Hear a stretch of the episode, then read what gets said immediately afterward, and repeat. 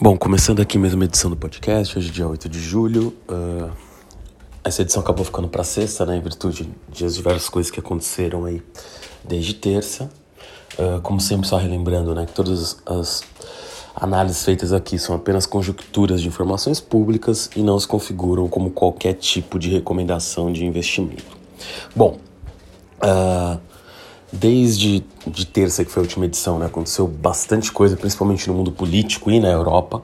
Uh, claro, teve outras coisas na China, tem questões nos Estados Unidos, né? Acho que a, a, grande dúvida, na verdade, não muda muito da análise feita na última semana, né? Que, enfim, que o mundo vive o dilema entre recessão e, e, e inflação, né? Como é que essas duas coisas vão se equilibrar, o que vai acontecer. E também agora, né, com com uma crise já antiga, mas talvez com principalmente na Europa, né, com uma, um acirramento ali, vai além da questão da, da inflação, da crise energética. Uh, claro que o inverno europeu ainda não, não é agora, né, ainda faltam alguns meses, mas potencialmente isso tudo levando a mais tensões até o inverno e, e leva a também impactos políticos, né, muito graves.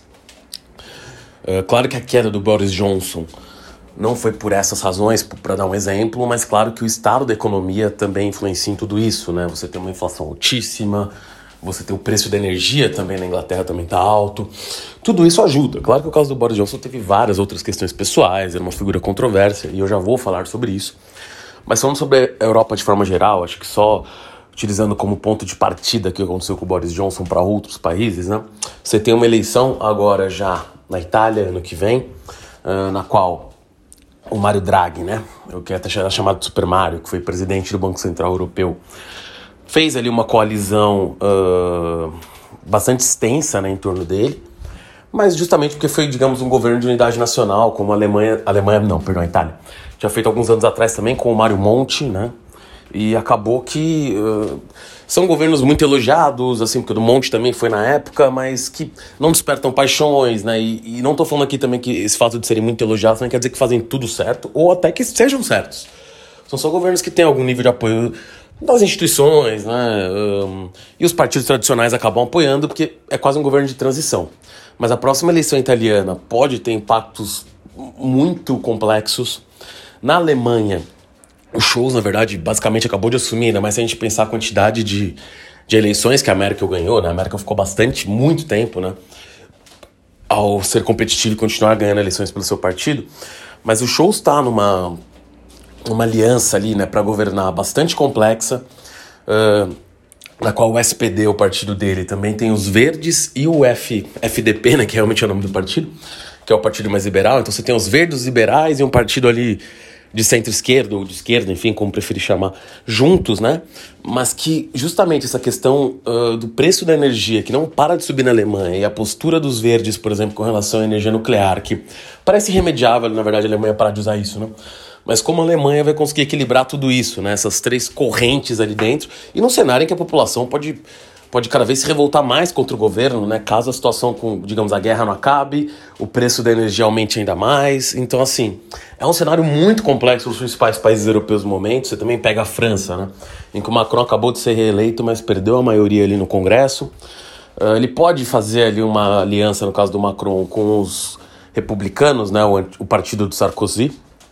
Claro que o Sarkozy hoje é uma figura com muito menos relevância, mas eu digo assim, é o partido do Sarkozy, é um partido bastante tradicional que curiosamente, assim como o partido mais de esquerda da França, né, que era que era o partido do Holland, o último primeiro-ministro também que foi de, desse partido, e, e, o partido de própria origem do Macron, na verdade, né, o Macron foi ministro ali do, do Holland, antes de criar o seu próprio partido em marcha, enfim, e aqui muita gente hoje chama ele de direita no Brasil, o, o pessoal de mais de direita, direita mais extrema no Brasil chama ele de esquerda, enfim. Eu acho que o Macron é uma figura complexa, mas de qualquer forma, é, a, gente tem ali, né, esse cenário em que ele vai, provavelmente vai eventualmente fazer aliança para algumas votações com os republicanos, mas pode ter muita dificuldade de passar o programa de governo que ele definiu. Porque a França também vive, vive essa situação estranha, né, em que os partidos, digamos, tradicionais, né, que seriam ali os republicanos e os socialistas, né, uh, vive, são ainda muito relevantes a nível local, ou seja, são partidos que ainda têm prefeitos muito importantes, mas na eleição nacional perderam ali muito espaço, né? E viraram partidos até pequenos para a Frente Nacional da Le Pen, que chegou ao segundo turno da eleição presidencial também, elegeu, aumentou muito a sua bancada, e para o Luc Mechelon também, né, um, fazendo uma comparação que apesar de eu achar até que o Mechelon, enfim, também tem sua própria trajetória política muito bonita, mas para quem não conhece a política francesa, seria o Bernie Sanders francês, né, mal brincando, um, uma pessoa um pouco mais mais experiente né, na política, tem muitos anos, enfim, de militância, já é uma pessoa de mais idade, e que bem mais à esquerda, e que conseguiu congregar ali até uma aliança de esquerda, né, que acabou se tornando o terceiro maior bloco do parlamento. Né? Então, uh, curiosamente, a França também está nesse cenário. Por que, eu estou falando desses três cenários separadamente? Tá? Porque, e já vou chegar no Boris Johnson.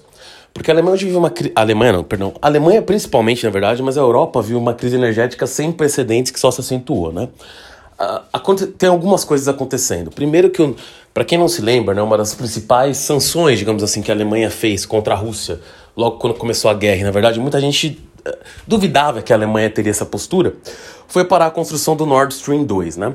E já existiu o Nord Stream 1. O que, que são o Nord Stream 1 e o Nord Stream 2? São, são gasodutos, né, que passam ali pelo mar, que chegam uh, da Rússia para a Alemanha, e são ali hoje, né, os existem outros, mas são os maiores gasodutos que transferiam gás direto, gás natural, né, direto da Rússia para a Alemanha, e a Alemanha usa muito gás natural, principalmente para sua indústria.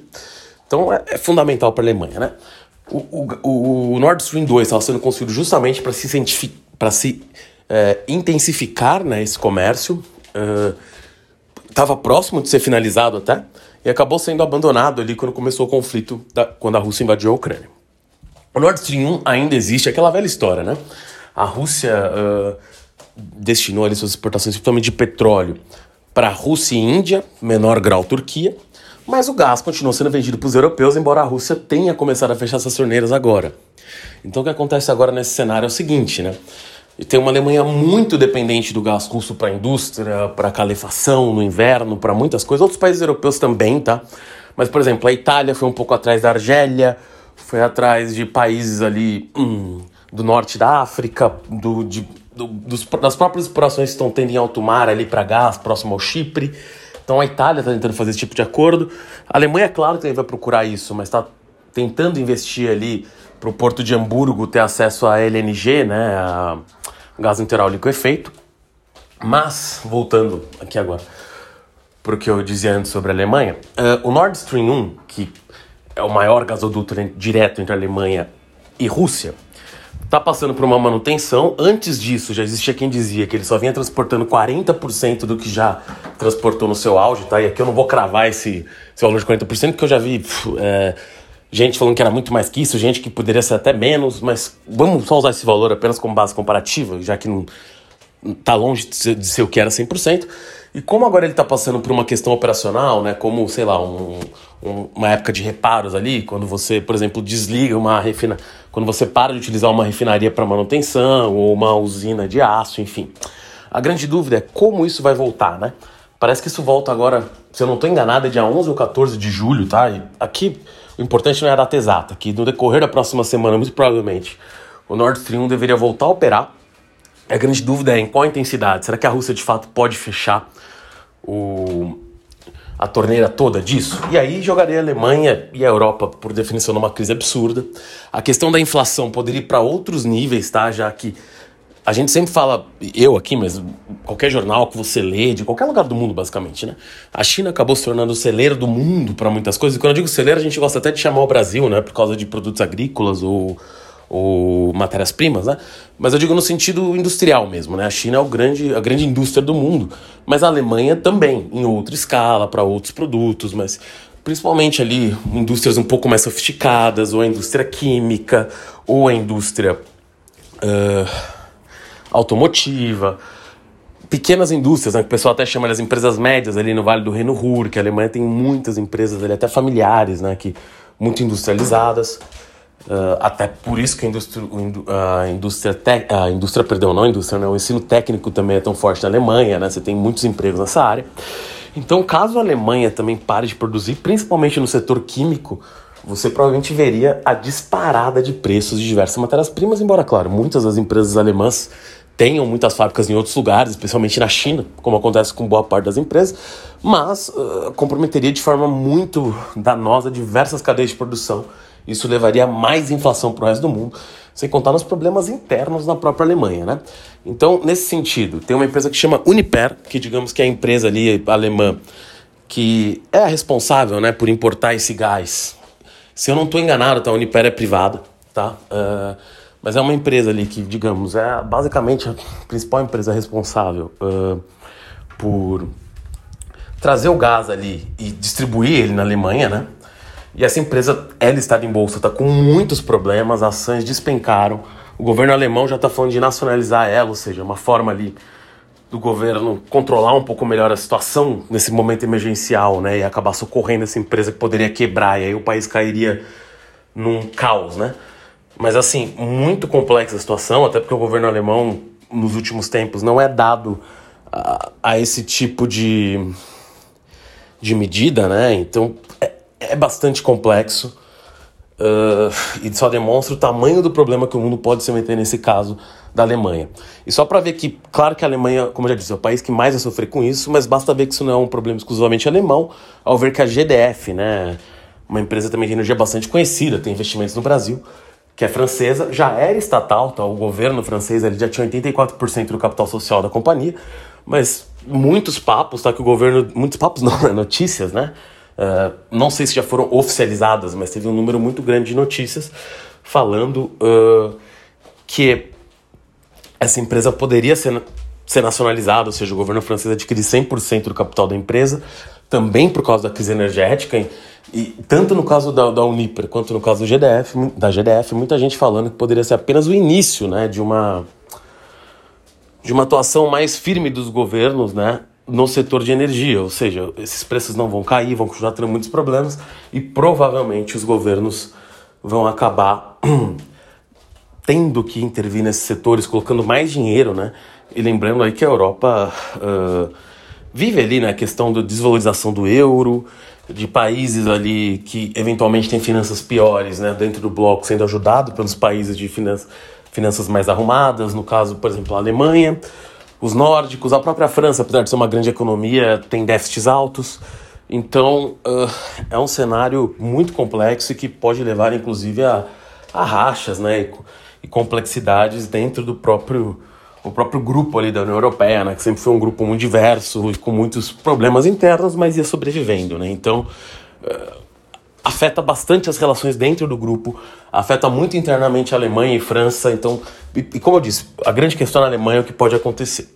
Dentro disso tudo, agora vale voltar para a Inglaterra. Né? A Inglaterra vivia ali um momento muito curioso, porque tinha um primeiro-ministro ali, Boris Johnson, que conseguiu, né, após entrar no lugar da Theresa May, já como uma figura controversa, foi um grande apoiador do Wave, do Brexit, tudo, mas com, com o seu jeitão ali, né, uma figura bastante caricata até ele conseguiu a maior votação para os trabalhadores em 40 anos, conseguindo uma votação muito forte em localidades ali que eram tradicional dos, do Labour, né, o Partido Trabalhista, que é a oposição, né, enfim, nesse sentido, o Reino Unido lembra até bastante né, o, os Estados Unidos, para quem, enfim, que é uma analogia mais fácil, a gente fala mais disso no Brasil, onde você tem ali os democratas republicanos, no Reino Unido você tem os Tories, né, e os Labours, enfim, os conservadores, os trabalhistas, embora lá você também tenha os liberais democratas que e tenha tido também o UKIP certa época, embora o UKIP hoje seja um partido que era o partido a favor do Brexit, depois do Brexit que esse partido perdeu um pouco de sentido, né, caiu muito de tamanho, nem sei se na verdade se ainda tem algum assento, mas os liberais democratas são um partido muito menor que os outros dois, mas tem ali seus votos. E claro, você tem os partidos locais, né, porque quando você fala do Reino Unido, também tem a Escócia, tem a Irlanda do Norte, tem o País de Gales. Então, esses, esses, todos esses países também têm ali seus representantes que também, de alguma forma, respondem ali à rainha, né? Uh, então, você acaba tendo esses outros partidos mais, mais ligados à questão de ou de países que compõem ali o Reino Unido, né? Se a gente pode chamar assim, né? No caso da Inglaterra em si, a divisão é bem entre Tories, Labours e, o, e em menor escala os liberais democratas, que já tiveram votações importantes, mas nunca chegaram a ter uma maioria ali para indicar um primeiro-ministro. Né? De qualquer forma, uh, o Boris Johnson conseguiu ganhar muitos votos nessas regiões com, com promessas antagônicas, ou seja, em um lugar ele falava que ia aumentar os gastos públicos para ajudar a população, em outros falava em em contenção fiscal. Então, assim, é, é, era claro que ele tinha uma aliança ali um pouco complexa, que era muito difícil de se preservar.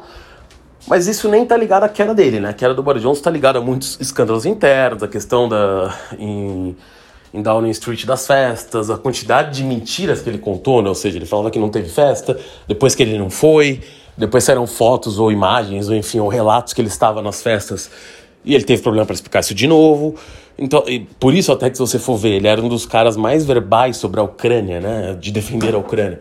Porque era a forma também dele tirar a atenção interna. Por exemplo, quando foi lançado o AUKUS também esse ano, né? Que foi ali aquela aliança militar dos submarinos ali entre, entre Estados Unidos e Austrália. O Reino Unido também integrou essa aliança, né? ou seja, também é uma forma de política externa para distrair um pouco as coisas. Teve também a questão que eu não sei se eu cheguei a comentar aqui, tá? Mas que foi uh, o Reino Unido ali querendo mandar imigrantes que chegassem a sua, no seu país, né? Para Ruanda, ou seja, um estado, uma, uma coisa até um pouco bizarra, ou seja, o cara pede um, um no caso, sei lá, eu sou um refugiado de algum país, eu peço domicílio no Reino Unido, o Reino Unido pode até aceitar, só que caso ele aceite que eu seja um refugiado lá, ele vai me mandar para Ruanda. Então, assim, é algo um pouco. Bem pouco ortodoxo, para dizer o mínimo, né? Bastante esquisito. E, bom, nesse cenário, né, você tem o, o país ali bastante complicado com as questões do Brexit, com, com as questões econômicas mesmo, né, que o mundo inteiro sofreu. Com um presidente, como eu disse, né, uma figura bastante singular foi perdendo apoios uh, cada vez mais, né? Inclusive uma das coisas que várias publicações inglesas até destacavam, né? Que o gabinete dele, apesar de todas, todo esse cenário, né? De ser um partido conservador, tinha um número alto de filhos ali de imigrantes ou imigrantes mesmo, né?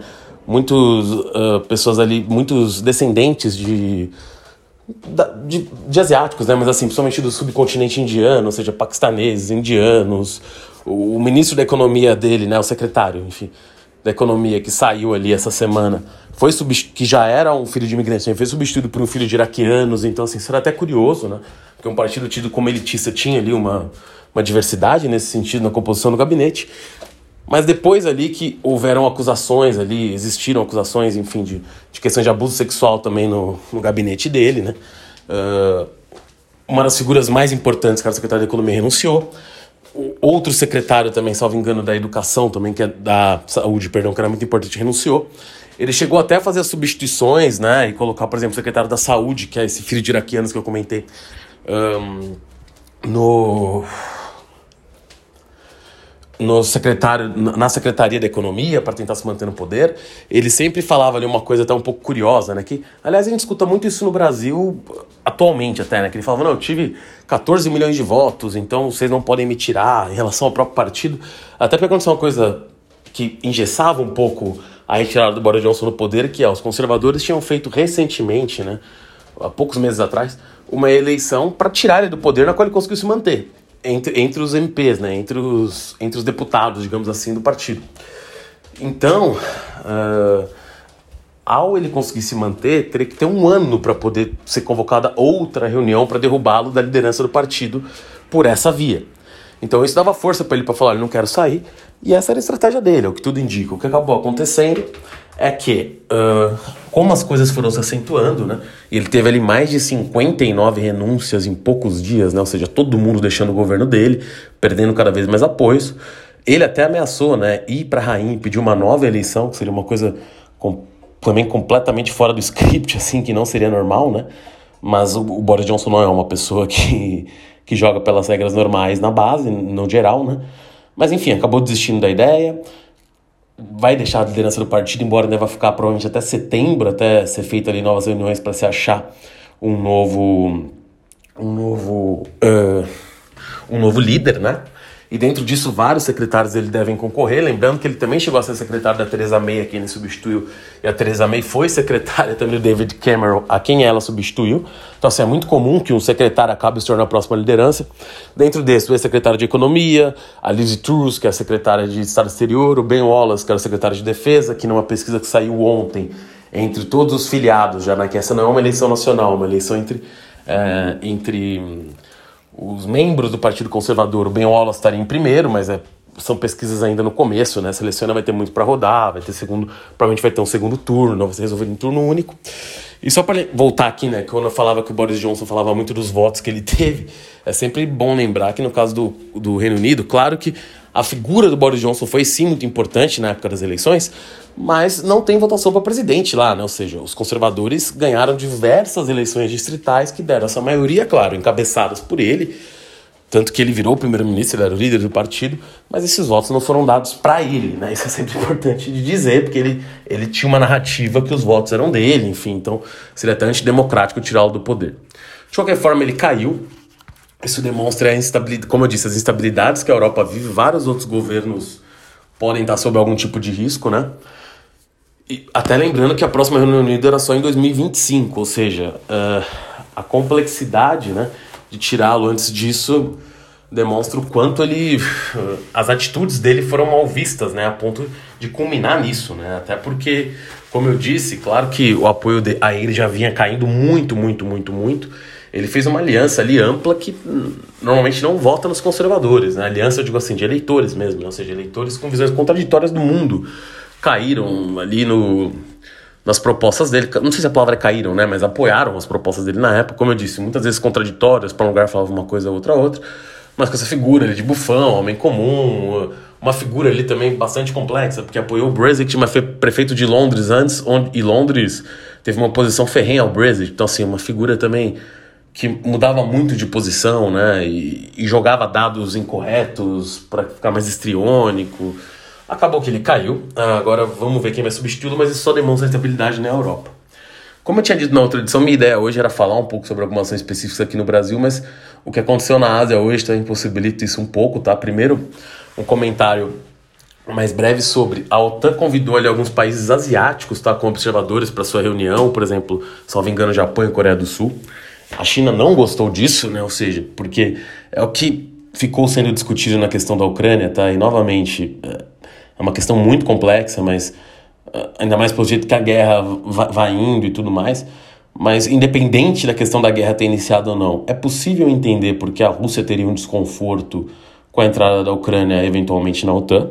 Eu consigo racionalmente entender isso, o que não, não justifica nenhuma das medidas da Rússia e de ninguém, né? Tô só que dá para entender o, a ação que levou a outra ação, embora, claro, se você pegar, principalmente com o Putin fala depois disso, eh, parece que tem outras razões por trás, mas isso pouco importa. Eh, ele que conseguiu criar uma justificativa lógica para isso. Ao convidar países asiáticos ali, vizinhos da, da China para a OTAN, né? talvez não para entrar na OTAN, lógico, mas para participar das reuniões e tal, e parecerem mais próximos, isso irrita a China. E isso tem impactos muito complexos, né? lembrando que contra, contraditoriamente a, a, esse movimento, né, que pode irritar a China, o Biden está falando de tirar as tarifas de importação sobre produtos chineses colocados pelo Trump, que, aliás, uma coisa que já foi dita várias vezes e não foi efetuada, né? Mas agora parece estar mais próximo, enfim, a inflação preocupa ele muito, está próximo das eleições, então é bem possível que ao menos parte dessas dessas medidas, né, seja uh, parte dessas tarifas, perdão, seja retirada, até porque isso pode, não vai resolver a inflação, muito longe disso, mas pode diminuir a inflação eventualmente alguns itens bastante específicos ali, né? E, bom, isso poderia ali dar algum tipo de apoio de popularidade para os democratas na eleição, que é algo bastante caro, né, para o Biden e para o partido. Mas por que, que eu mencionei isso, né? Porque dentro desse cenário em que você tem ali uma aproximação maior de Japão e Coreia do Sul com a OTAN. Ontem o Shinzo Abe, né, que tinha 67 anos, uh, foi o primeiro-ministro do Japão que mais tempo ficou no poder, desde a Segunda Guerra, né, desde a, a democratização do Japão, digamos assim. Uh, ele tinha tido ali um pequeno mandato entre 2006 e 2007, e depois ele voltou ali em 2012, se eu não estou enganado, e ficou até 2020, quando deixou por um problema de saúde, né. E, bom, estava tendo uma campanha ali agora... Uh, para alta câmara do, do Congresso japonês. Eu confesso que eu não tenho certeza se o Shinzo Abe estava concorrendo diretamente, mas ele estava ali num comício numa cidade japonesa, Sara, né? Uh, pelo menos não sei se pronuncia assim o nome da cidade. Mas de toda forma, ele tomou um tiro uh, e faleceu hoje de manhã. Né? Na verdade, tomou dois tiros, um no coração e outro no pescoço, tiros pelas costas, né? O suposto atirador até foi pego, era uma pessoa aparentemente ali com ligações um, a movimentos de segurança, né? ou seja, acho que ele foi da Marinha, né? Forças de Segurança Japonesas, aparentemente foi um ex-membro da Marinha, mas enfim, tinha algum background militar, digamos assim. E isso só demonstra as tensões que ainda existem no mundo, né? O Japão também é um país bastante complexo, teve movimentos ali nos anos 2000 isso caiu muito, mas lá para trás teve outra tentativa, outras tentativas de assassinatos de, de políticos. Uh, isso só demonstra como o mundo está caminhando mais para isso. Né? A gente vê movimentos aí mais agressivos contra políticos, uh, o que é sempre um risco. Isso não deveria trazer uma estabilidade no Japão tão grande, tá? E, e claro que é horroroso o que aconteceu, né? Enfim, né? mataram uma pessoa que estava discursando pelas costas. É, é um absurdo, né? Deve trazer-se algum nível de instabilidade, mas como não estava tendo uma eleição para presidente, pre... não foi o presidente, claro que isso, uh, os impactos disso são muito complexos, mas o fato do Shinzo Abe não ser mais o presidente diminui um pouco, digamos, o tamanho do terremoto, mas ainda assim é um terremoto muito relevante, como eu disse. Era um cara de imensa uh, importância dentro da política japonesa, foi líder ali do principal partido japonês, que ganha as eleições quase desde sempre, perdeu basicamente uma eleição de, desde a Segunda Guerra, né? Enfim. Na verdade, não vou colocar eleição, é que eu não tenho certeza, mas digamos que desde a década de 90 ali, perderam uma eleição, né? E o, bom, o Shinzo Abe ali era a grande figura dos últimos anos do partido, né? Tanto que a própria uh, substituição dele foi, foi bastante discutida, foi muito difícil de se escolher o substituto exato. Então isso joga assim uh, um problema no Japão em um momento né, em que as tensões ali com vizinhos aumentam, no caso a China, apesar da Coreia do Sul também ter ido, né? Na reunião da Coreia do Sul e o Japão tem problemas históricos por causa de guerras que viveram entre eles, principalmente durante a Segunda Guerra, a questão de muitos muitas questões ali uh, de abusos né, contra mulheres coreanas por parte dos japoneses, crimes de guerra absurdos. Uh, então, assim, são países que têm além um, questões para se resolver muito complexas entre Coreia do Sul e Japão, e ao mesmo tempo ambos têm problemas com a China, né? Então, sim, o Japão, digamos, não cai no vazio institucional, mas perde uma figura muito importante e, claro, né, a gente vê um aumento aí de atentados de todo tipo contra todo tipo de pessoas, né? Como comentei até na questão dos Estados Unidos também, na de, de leis contra armas ali, que está um tema muito em discussão lá. Isso também deixa o Japão sob uma tensão maior do que o normal. E é mais um ponto de estabilidade, ou seja, se você for ver, né, os países com mais estabilidade são provavelmente os maiores aliados dos Estados Unidos, né? Alemanha, uh, Itália, Reino Unido, Itália talvez seja um aliado, apesar de importante, claro, hoje menos importante que em outros momentos, mas também com problemas, a França com dificuldades, o Japão agora com com essa questão complexa que aconteceu. Então, assim, vamos ver as cenas dos próximos capítulos, mas só dá pra ver que a complexidade né, do que tá acontecendo no mundo só aumenta. E é um mundo de águas turbulentas, né, pra, pra nadar. E como o pessoal diz, né, às vezes um acontecimento muda completamente o rumo da história. Uh, não, não sei se a morte do Shinzo Abe né, vai ter, o assassinato na verdade, né, vai ter algum tipo de impacto desse tamanho, né, em termos um terremoto tão complexo, mas uh, é um acontecimento triste uh, que com certeza vai mexer muito com o Japão, com a região, com o mundo. E, e junto com a renúncia do Boris Johnson questões energéticas da Europa, acabou sendo o tema de hoje, porque são assuntos complexos, naveguei aqui de forma até um pouco mais simplista. Só lembrando hoje né, que a gente teve a divulgação do IPCA, que veio um pouquinho abaixo do consenso, tá? E a gente já dá para ver que o preço, até por causa, de, por causa de várias questões, né? Mas Uh, um pouco a queda do preço do petróleo, a diminuição do ICMS pelos, por vários governadores, provavelmente foi a principal medida, mas a gente tem uma pequena queda no preço dos combustíveis, o que deve ajudar um pouquinho na inflação, principalmente para os próximos dois meses. Um, a gente teve também o payroll nos Estados Unidos, que veio um pouco acima do esperado, né? Se gerou mais empregos do que se, se esperava, o que demonstra ainda assim uma economia ainda, ainda quente, digamos assim, então os ainda talvez aquecendo, né? Então a gente vê que o, as coisas que vêm dos Estados Unidos são muito contraditórias. A gente tem alguns, algumas coisas que poderiam indicar o início de desaceleração, mas outras ainda estão muito fortes. Então, isso só demonstra que o aumento da taxa de juros por lá deve continuar. E aqui no Brasil, a gente deve ter na próxima semana a votação da PEC, né, do, dos auxílios, que foi adiada, né, mas muito provavelmente vai, vai ser aprovado. E aí, estando aprovada, né, e ficando mais ou menos claro o tamanho dela, e como eu disse, é uma PEC super legítima, a grande questão é só entender o tamanho e as fontes de financiamento, que esse governo sempre muito atrapalhado nunca diz, e, e, o tamanho da duração, ou seja, porque também fica muito estranho fazer algo só até o final do ano, mas vamos ver como essas coisas vão se resolver ao longo da próxima semana. Até a próxima edição, valeu!